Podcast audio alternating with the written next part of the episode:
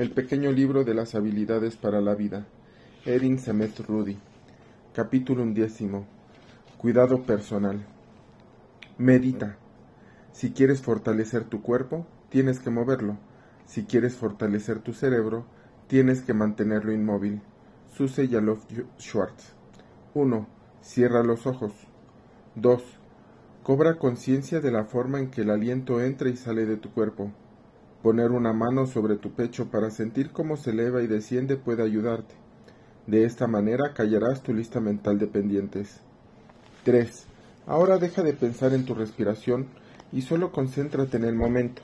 Respira, escucha a los pájaros piar, escucha cómo juegan los niños. Sin importar lo que suceda, en ese momento, conéctate con él.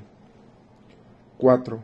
Nota que ya estás entrando, ya estás tratando de decidir qué preparar para la cena, o que estás pensando obsesivamente en el mensaje de texto que te acaban de enviar un amigo o amiga. ¿No es así? 5. Identifica qué es lo que está provocando que tu mente deambule.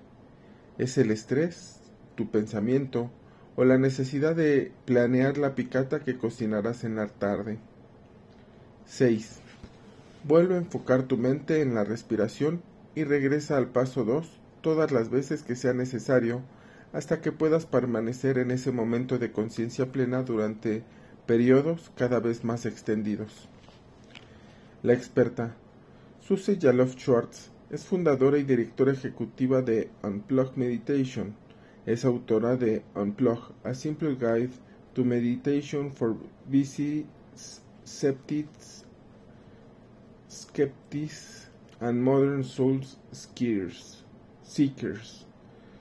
Y también desarrolla la aplicación Unplug Meditation, que contiene meditaciones guiadas y consejos de los maestros de alto nivel, nivel de Unplug. La explicación. Cuando tu mente divague, y te aseguro que lo hará, no trates de evitar los pensamientos, porque estos regresarán y lo harán con mayor fuerza. Mejor ponle un nombre al pensamiento para dominarlo, es decir, identifica lo que te está distrayendo. Puedes hacerlo en voz alta si lo crees necesario. Di, lo siento, picata de pollo, no puedo atenderte en este momento. Después de eso tendrás claridad para llevar tu mente y tu cuerpo al mismo lugar. Lo único que necesitas hacer es volver a enfocarte en tu respiración. La gente dificulta el proceso de la meditación porque piensa que tiene que apagar su mente y eso no es posible. En realidad lo que necesitas es precisamente notar la forma en que divaga tu mente y cuáles pensamientos regresan a tu cabeza. Es como un baile, entre notar cómo funciona tu mente y volver a enfocar tu conciencia en tu respiración, en lugar de en tus pensamientos. Si logras regresar de manera consciente de esa divagación a la conciencia, por incluso solo un minuto, te felicito, porque ya estás meditando. Información adicional. Pero entonces, ¿por qué la gente le cuesta tanto trabajar en la meditación? Porque estamos acostumbrados a que nuestra mente esté distraída todo el tiempo. Es mucho más sencillo estar conectado y entretenido 24 horas al día, 7 días a la semana, que quedarnos a solas con nosotros mismos. Sin embargo, el exceso de estimulación nos estresa y nos causa ansiedad, y por eso necesitamos la meditación para empezar. ¿Quieres ser una persona con mayor lucidez, más enfocada, más pensante, más consciente y más productiva? Entonces, siéntate en silencio cinco minutos al día. Claro que puedes hacerlo. Puedes tachar esta actividad desde temprano en la mañana, usando una aplicación y tus audífonos. La aplicación Unplug contiene meditaciones guiadas que te ayudarán en todas las situaciones, desde estresarte menos hasta comer de manera más saludable. A medida que te sientas más cómodo con la meditación, notarás que en realidad puedes tener acceso a esa sensación de calma y enfoque cada vez que las cosas comiencen a agitarse demasiado. Si practicas en la mañana, Antes de que surjan nuevas distracciones, desarrollarás una habilidad que te servirá durante todo el día. Elimina el estrés en menos de un minuto. 1. Coloca ambas manos frente a tu rostro y levanta los pulgares como si estuvieras probando algo. Aprobando algo. 2. Gira los pulgares en un cuarto de vuelta hasta que te queden horizontales y colócalos a ambos lados del puente de tu nariz, justo debajo del hueso de la frente. 3. Presiona con firmeza. 4. Cuenta lentamente unos 8 o 10 segundos y respira.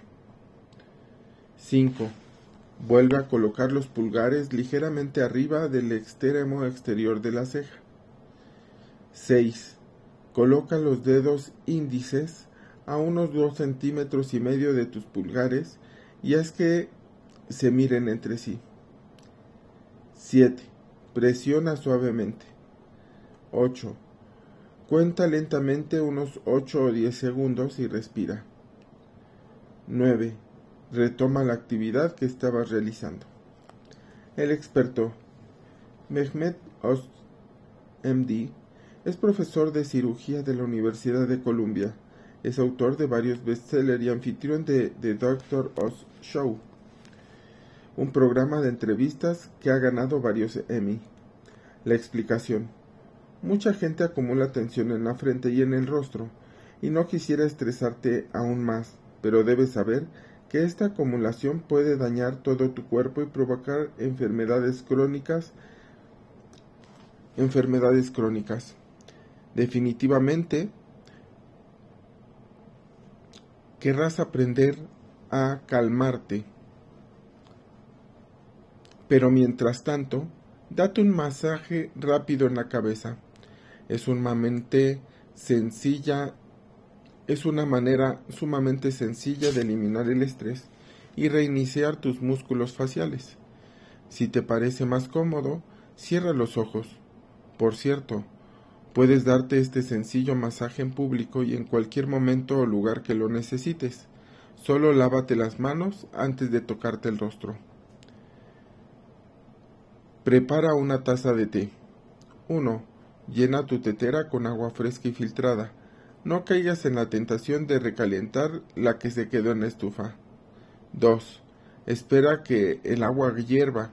El té verde, el blanco y algunos tipos de olón requieren agua a 76 grados centígrados, una temperatura mucho más baja que la del nivel de ebullición que es 100 grados centígrados. Así que a menos que uses una tetera eléctrica que incluya termómetro, Asegúrate de dejar que el agua se enfríe un poco antes de servirla. 3. Si vas a usar té en hojas sueltas, que es lo que aparentemente todos deberíamos hacer, mide las cantidades, porque por lo general necesitas una cucharadita por cada una cada taza de té, pero es mejor que leas las instrucciones. Coloca el té en la tetera o en el infusor. La mayoría de las teteras tienen infusiones integradas, integrados, infusores integrados, o un filtro en la boca que hace que verter el té en la bolsita o en la hoja suelta sea mucho más sencillo. 4. Vierte el agua en la tetera y déjala unos 3 o 4 minutos. El tiempo de infusión dependerá del té que vayas a preparar. 5. Mientras esperas que se lleve a cabo la infusión, calienta tu taza. Sirve en ella un poco del agua hirviendo y tírala antes de servir el té. 6. Si vas a usar una bolsa de té, colócala en la taza y luego sirve el agua. Permite que se haga la infusión entre 2 y 4 minutos, pero sin estar metiendo y sacando la bolsa. 7. Antes de beber, Saca el infusor con las hojas o la bolsa de té sin exprimirla. La experta. Tatjana Aputina es fundadora de T-Pro, un servicio de suscripción en Londres para la compra de té en hojas sueltas. Los suscriptores reciben mensualmente una caja que contiene variedades exclusivas de té, utensilios para su preparación e información respecto a la historia, beneficios y culturas de esta bebida. La explicación. El té es principalmente agua, y por eso el agua que uses será muy importante. Usa agua filtrada y fresca en todos los casos, porque la que fue hervida previamente ya perdió oxígeno y esto puede debilitar el sabor de la bebida. Algunos tés son demasiado sensibles a las temperaturas elevadas, mientras que otros necesitan hacer infusión con agua prácticamente hirviendo. La regla de oro dice que los tés de hierbas necesitan agua hirviendo y un poco más de tiempo para la infusión, unos 5 minutos. Los tés verdes, en cambio, podrían amargarse si el agua está demasiado caliente. Cuando uses té en hoja suelta, asegúrate de que éstas tengan suficiente espacio para expandirse en el recipiente que vayas a prepararlo. Tathana no recomienda usar los infusores de acero inoxidable porque restringen al té. Los infusores de vidrio y las teteras con infusor integrado ofrecen el mejor sabor. En el caso de la mayoría de los tés en hoja suelta, es posible volver a infusionar las hojas unas tres o cuatro veces. Digamos, algunos tés, en especial de la variedad Oolong, incluso revelan nuevos sabores cada vez que los vuelves a someter a una infusión. Si vas a usar una bolsa de té, déjala en la taza y sácala una sola vez. No la eleves y la, la hundas repetidamente porque eso causará que se liberen los sedimentos, que es donde se encontrará, concentran más los taninos y el té se amargará. Además, no es una costumbre bien vista. Tampoco añadas azúcar a un té de, en hojas sueltas. El azúcar no va bien con el té de alta calidad e incluso puede disminuir sus beneficios. En algún momento te darás cuenta de que no necesitas azúcar pero en caso de que realmente te haga falta algo dulce, será mejor que añadas un poco de miel. Un consejo respecto a las bolsas de té.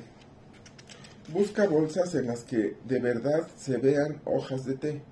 Muchas bolsas de papel solo contienen polvo, que es el té de menor calidad que hay porque básicamente son sobras. También asegúrate de que la empresa no use plástico, algunas bolsas de té están fabricadas con materiales que lo contienen. El plástico se disuelve en el agua caliente y luego tú terminas ingiriéndolo. Vaya, es bueno saberlo. Información adicional. Más detalles importantes sobre el té. Té verde. Contiene un nivel elevado de antioxidantes, más que el té negro los antioxidantes ayudan a drenar las toxinas de tu cuerpo. Es bueno beberlo en la oficina porque mejora el enfoque a largo plazo y no produce el nerviosismo que el café les causa a algunas personas. Té blanco. La teanina es un aminoácido que se encuentra de forma natural en el té. Este aminoácido estimula la producción de neurotransmisor del neurotransmisor relajante GABA, que, como su nombre lo indica, apacigua tu mente. El té blanco es el que contiene la mayor cantidad de teanina y por eso tranquiliza la mente de manera tan profunda. Manzanilla es un té excelente para antes de ir a dormir. El té de manzanilla relaja tus músculos y tiene un efecto calmante en los nervios, lo cual te ayuda a dormir de forma natural. También puede contrarrestar el dolor de cabeza y las náuseas que usualmente acompañan a la resaca. Hierbabuena. La hierbabuena tiene propiedades antiespasmódicas que pueden apaciguar tus intestinos porque minimizan los retortijones y evitan la acumulación de gas. También sirve para reducir la sensación de náusea. El té de hierbabuena no contiene cafeína, Puedes beberlo a cualquier hora. Matcha.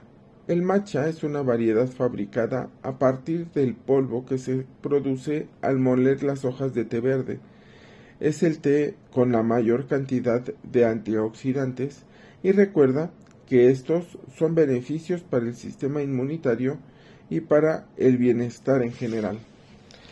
Té negro. Es el té más popular en el Reino Unido.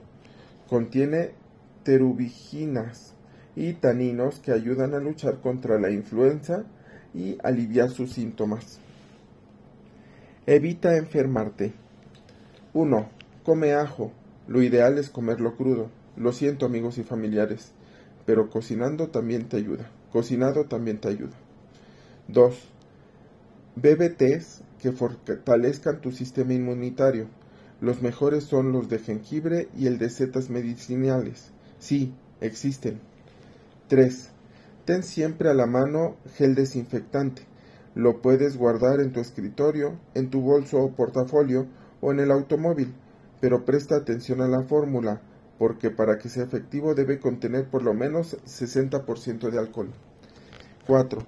Atomiza solución salina en tus fosas nasales antes de ir a trabajar. 5. Lávate las manos después de tocar objetos como los botones del elevador, las manijas de las puertas o las plumas de los bancos. Incluso lávatelas después de mirar a esta persona que acaba de estornudar. 6. También aplícate solución salina por la tarde y luego vuelve a lavarte las manos.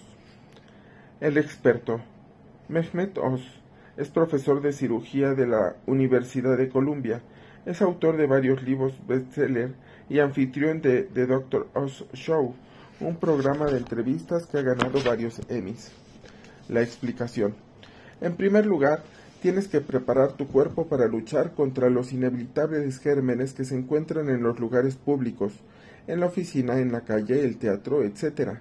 Luego, piensa en deshacerte de los gérmenes que ya atrapaste.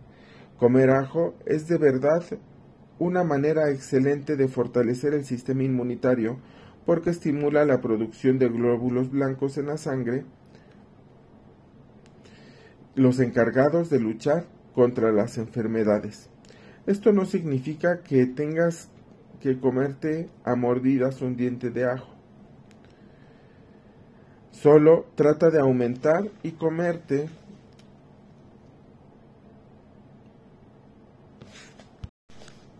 Solo trata de aumentar la cantidad de ajo picado que añades a tus comidas, aderezos o sopas. Puedes tostar los trocitos, mezclarlos con mantequilla o ají y untar sobre un baguette, también tostada. Añádelo a las salsas de frijol tipo dip o al tzatziki. Trata de incorporar a tus comidas un ajo al día, varias veces a la semana. El té te da energía y elimina toxinas. La solución salina tiene dos funciones. Drena las bacterias antes de que te infecten y evita que tu nariz se reseque. La nariz se seca, la nariz seca facilita los procesos de enfermedad. Por último, hablemos del lavado de manos que debes realizar cuando sea necesario, es decir, siempre. Si algo aprendimos durante la pandemia de coronavirus es que solemos tocarnos la, la, cara mucho más de lo que creemos. Y si recuerdas, debes tallarte durante 20 segundos, ¿verdad? Consejo profesional. ¿Sientes que te vas a enfermar? Ahora te diré cómo saber si se trata de un resfriado o de influenza. Los síntomas del resfriado parecen gradualmente a lo largo de varios días y afectan tu cabeza congestión, estornudo y dolor de cabeza. La influenza, en cambio, te ataca directamente y afecta todo el cuerpo. Dolor corporal, fiebre, problemas estomacales. Como que todo esto hace que queremos que queramos seguir levantándonos, lavándonos las manos, ¿no es cierto?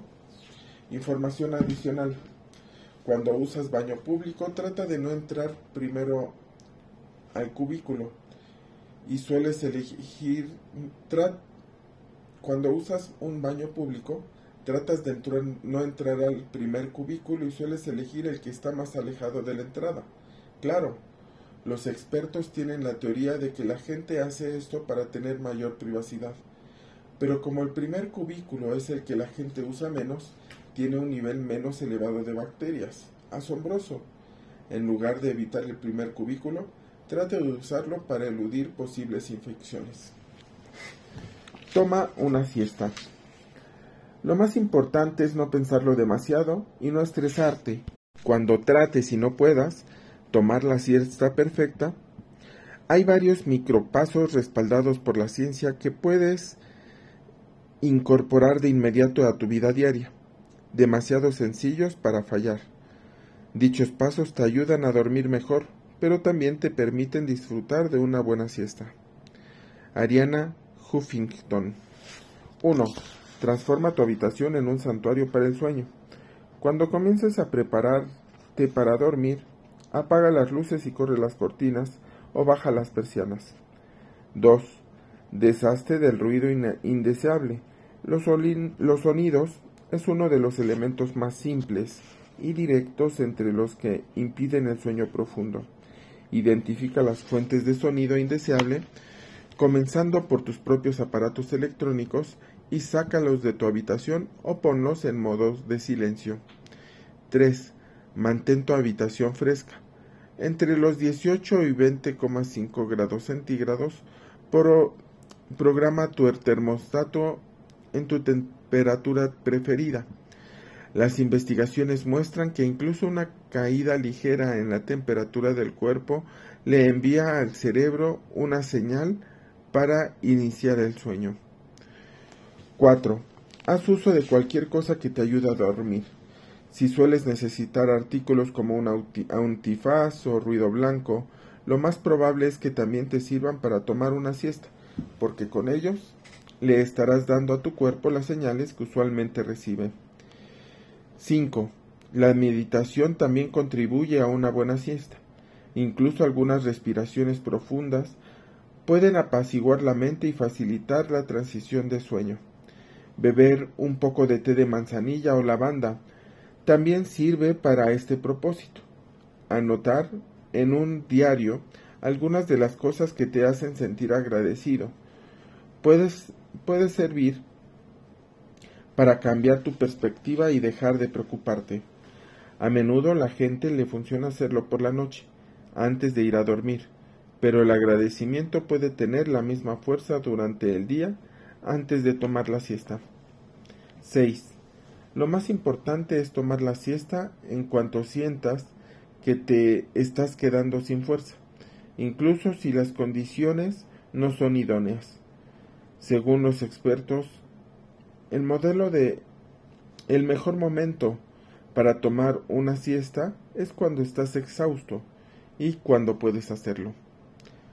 La experta Ariana Huffington es fundadora y directora ejecutiva de Tribe Global, fundadora de Huffington Post, autora de 15 libros, entre los que se incluyeron los recientes Tribe y The Sleep Revolution.